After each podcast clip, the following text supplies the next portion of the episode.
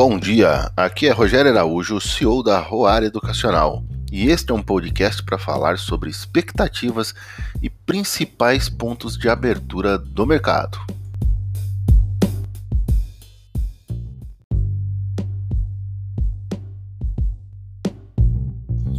O interessante da segunda-feira é que os mercados asiáticos fecharam sem direção nenhuma. China para um lado, Japão para o outro, queda de minério de ferro na China, mercado europeu abre com pouquinha alta, mas aí indeciso, não sabe se continua subindo, se volta a cair, o que é que está acontecendo na Europa por causa da vacinação que não acontece, vacinação que vem ou que tá é coágulo ou não é coágulo, coágulo a AstraZeneca de fato está causando coágulo, segundo a própria empresa, os, o, o que está acontecendo não é problema de quem está sendo vacinado.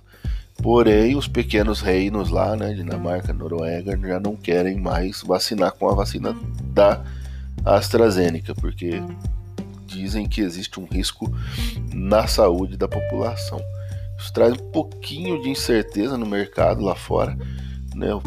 Por exemplo, a Alemanha está subindo 0,2 nessa pré-abertura, na abertura né, no mercado europeu.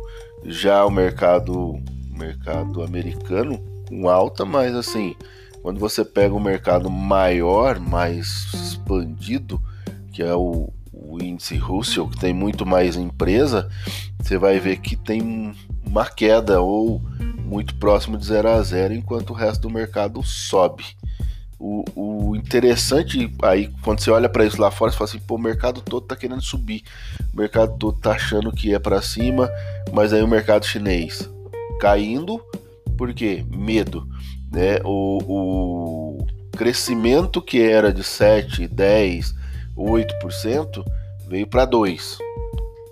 Né? O, o mercado europeu todo engessado em relação aos dados do ano passado, com mais dinheiro só que não conseguindo performar, não conseguindo produzir, não conseguindo consumir, principalmente.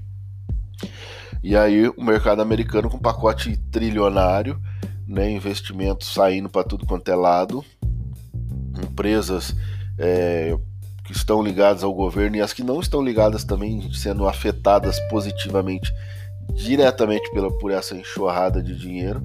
Então, o mercado americano com medo de inflação, né? Porque vem muito dinheiro, muito dinheiro entrando, muita coisa sendo comprada, muito consumo dentro, então o consumo acaba empurrando um pouco essa questão da inflação para cima e trazendo essa, essa visão um pouco mais, mais forte ali, eu acho, na, na economia americana.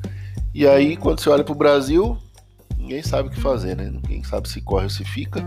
Se ficar, o bicho pega, se correr, o bicho come. E aí é, ministro da Saúde cai, depois não cai, saiu, depois não saiu.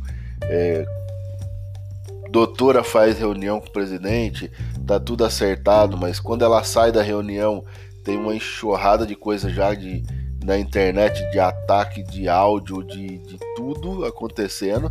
E aí quem estava certo para assumir o ministério já não assume mais porque ah, ela não é tão confiável assim ou nada confiável, né, de acordo com os, os apoiadores ou desapoiadores, vamos dizer assim. E aí, como é que o mercado brasileiro abre hoje? Um pouquinho para cima por causa da Europa, que está subindo, e dos Estados Unidos, que tem um monte de dinheiro.